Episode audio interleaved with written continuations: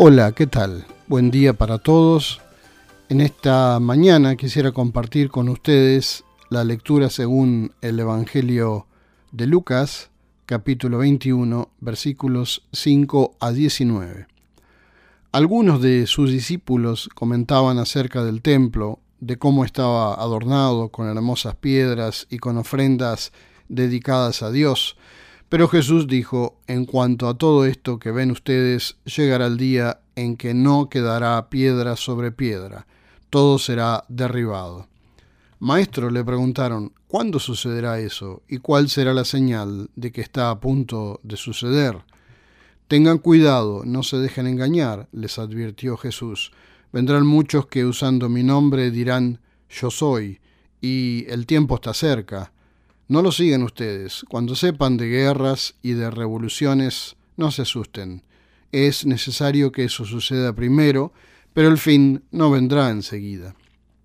Se levantará nación contra nación, reino contra reino, continuó. Habrá grandes terremotos, hambre y epidemias por todas partes, cosas espantosas y grandes señales del cielo. Pero antes de todo esto echarán mano de ustedes y los perseguirán, los entregarán a las sinagogas y a las cárceles, y por causa de mi nombre los llevarán ante reyes y gobernadores. Así tendrán ustedes la oportunidad de dar testimonio ante ellos, pero tengan en cuenta que no hay por qué preparar una defensa de antemano, pues yo mismo les daré tal elocuencia y sabiduría para responder que ningún adversario podrá resistirles ni contradecirles. Ustedes serán traicionados aún por sus padres, hermanos, parientes y amigos, y a algunos de ustedes se les dará muerte. Todo el mundo los odiará por causa de mi nombre, pero no se perderá ni un solo cabello de su cabeza. Si se mantienen firmes, se salvarán. Cuando leemos estos textos no nos gustan mucho. Son un poco de mal agüero. En este tiempo, acercándonos al final de otro año de la Iglesia, la mayoría de los textos de predicación nos hablan acerca del fin, del fin de las cosas antes del juicio final, del día de la salvación que se aproxima inminente, de la segunda venida de Cristo que recordamos cada año en el tiempo de Adviento, etcétera, etcétera. En este día, si bien los textos no nos gustan mucho, se nos habla de una realidad, la realidad de las cosas feas que pasarán antes del fin. Hay muchos predicadores, a veces irresponsables y alarmistas, que piensan que van a poder convencer a la gente para que crea en Cristo por medio del terror, del susto, metiendo miedo. Eso muchas veces produce el efecto contrario en muchos no creyentes. Se rebelan más con los mensajes y no quieren más problemas. Ya la vida nos presenta problemas, ¿para qué queremos escuchar más? A veces es verdad. Hay predicadores que mal interpretan las escrituras y son sensacionalistas y creen que van a convencer más a la gente que se acerca al camino con el temor, el miedo y el sensacionalismo. No creo que de eso se trate la predicación de Jesús para el día de hoy. Jesús estaba hablando de la verdad, de una verdad que incluso hoy podemos comprobar, de una profecía que se cumplió. El templo de Jerusalén, que fue completamente destruido por los romanos en el año 70 de esta era. Ese templo no está más, queda solo una pared y los cimientos.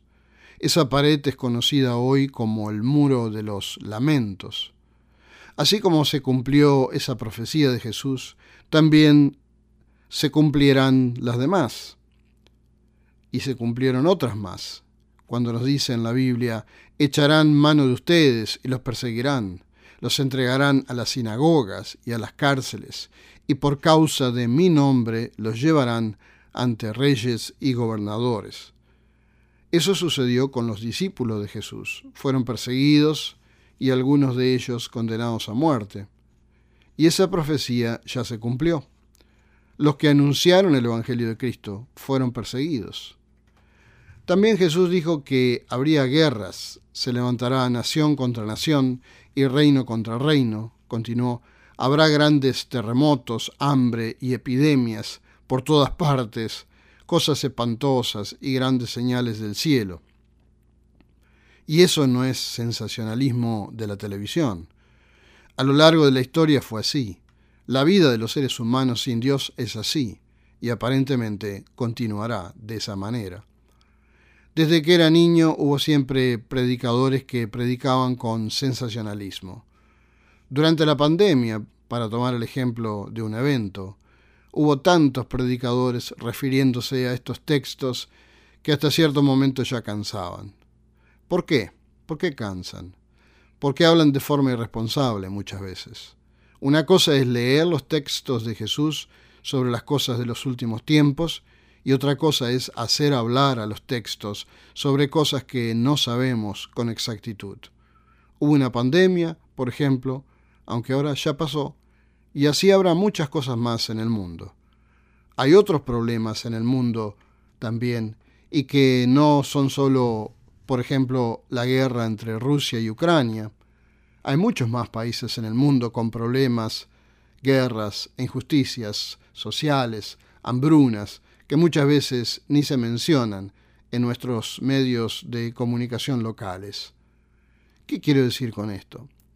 Que no sabemos a ciencia cierta de qué guerra o de qué terremoto está hablando Jesús.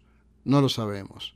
No sabemos exactamente cuándo será el fin del mundo tampoco. Como algunas sectas irresponsables que creen saber del fin del mundo con una fecha exacta. Dice la Biblia a este respecto, pero el día y la hora nadie sabe, ni aun los ángeles de los cielos, sino solo mi Padre. ¿Cuál debe ser nuestra actitud entonces frente a lo que dice Jesús? La de creyentes responsables. Jesús predijo cosas que se cumplieron. Por tanto, todo lo que él dice se cumplirá. A los discípulos les dijo que el final todavía no vendría para ellos. ¿Se refiere a esta generación, a nuestra generación? No lo sabemos. Sabemos que los tiempos de Dios son diferentes. Y dice en la Biblia, pero no olviden, amados hermanos, que para el Señor un día es como mil años y mil años como un día. Puede ser que todo esto sea en nuestra generación, como puede ser que falten aún cientos de años o mil años más. La actitud responsable es estar atentos y expectantes, preparados, sabiendo disfrutar de esta vida, como predicamos el domingo pasado, pero listos para encontrar al Señor cuando Él venga o nos llame. Jesús predice algo que no solo se aplica para los contemporáneos, discípulos y seguidores, sino para cada uno de nosotros hoy y aquí. Ustedes serán traicionados, aun por sus padres, hermanos, parientes y amigos, y a algunos de ustedes se les dará muerte. Todo el mundo los odiará por causa de mi nombre. Si nadie nunca nos ha odiado por ser cristianos, o por expresar opiniones basadas en la Biblia, quizás sea una llamada de atención acerca de cómo en verdad estamos viviendo nuestra vida de fe. Querer agradar al mundo, es decir, a la sociedad que no está en Dios, y querer seguir la corriente de pensamiento y la manera de vivir de esta sociedad es muy fácil. Ser un seguidor de Cristo es difícil y muchas veces desafiante. Cuando uno se calla o no hace nada distinto a lo que todo el mundo hace, hay poca probabilidad de ser odiado o discriminado o hasta incluso perseguidos porque confesamos el nombre de Jesucristo. ¿Qué significa confesar el nombre de Jesucristo? En simples palabras, comportarnos como creyentes, no solo cuando los no creyentes no me ven, sino delante de ellos, mostrando que tenemos otra manera de vivir, de pensar, mostrando que tenemos valores que no están basados en la manera de pensar actual de esta sociedad, por ejemplo, sino en los valores que se desprenden de la palabra de Dios, la Biblia.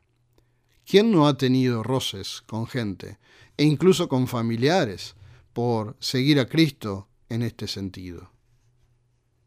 Para los que creemos en el mensaje de Cristo, Él nos deja, además de noticias que pueden sonar negativas o de mal agüero, un mensaje de esperanza, y que muchos predicadores sensacionalistas también olvidan. Pero no se perderá ni un solo cabello de su cabeza si se mantienen firmes, se salvarán. Esto es el cuidado y la protección de Dios, a lo que muchas veces nos referimos con la bendición de Dios. La bendición de Dios es muchas veces un concepto tergiversado. Se piensa en bendiciones materiales o bienes materiales. La bendición de Dios es mucho más amplia y contiene el cuidado y la protección de Dios. Nos olvidamos muchas veces de la promesa de Dios, de su ayuda, de su consuelo, de su asistencia y hasta de incluso sus manifestaciones angélicas que están disponibles para todos los creyentes. De la misma forma que Martín Lutero oraba, Tu santo ángel me acompañe para que el maligno no tenga ningún poder sobre mí. En algún momento vamos a predicar acerca de los ángeles. Pero Dios siempre se ocupa de sus fieles, y los cuida, y los protege, y los alienta con su poder. Tenemos que tener presente esto, confiar en esto, y que esto pueda darnos también esperanza y alegría en medio de los problemas de la vida. Muchas veces estuve tentado a dejar mi profesión de pastor por los ataques de la gente que no cree en Cristo, a veces de la gente de, de tu propia familia o parientes, y cada vez me cansaba. Dios mandaba una persona, cada vez que me cansaba, con un mensaje personal que me alentaba, me daba ánimos, o me decía algún cumplido por mi trabajo. Y allí experimentaba alegría, no solo por las palabras que escuchaba, sino porque sabía que ese precisamente era un mensaje enviado por Dios. De la misma manera, Dios, en medio de todo el trajinar diario, nos quiere cuidar y proteger, darnos sus bendiciones y decirnos que a pesar de todo, siempre Él está con nosotros. Si aún no lo sientes, es porque solo tienes que creerlo y confiar en Él. Amén. Les deseo una semana muy bendecida.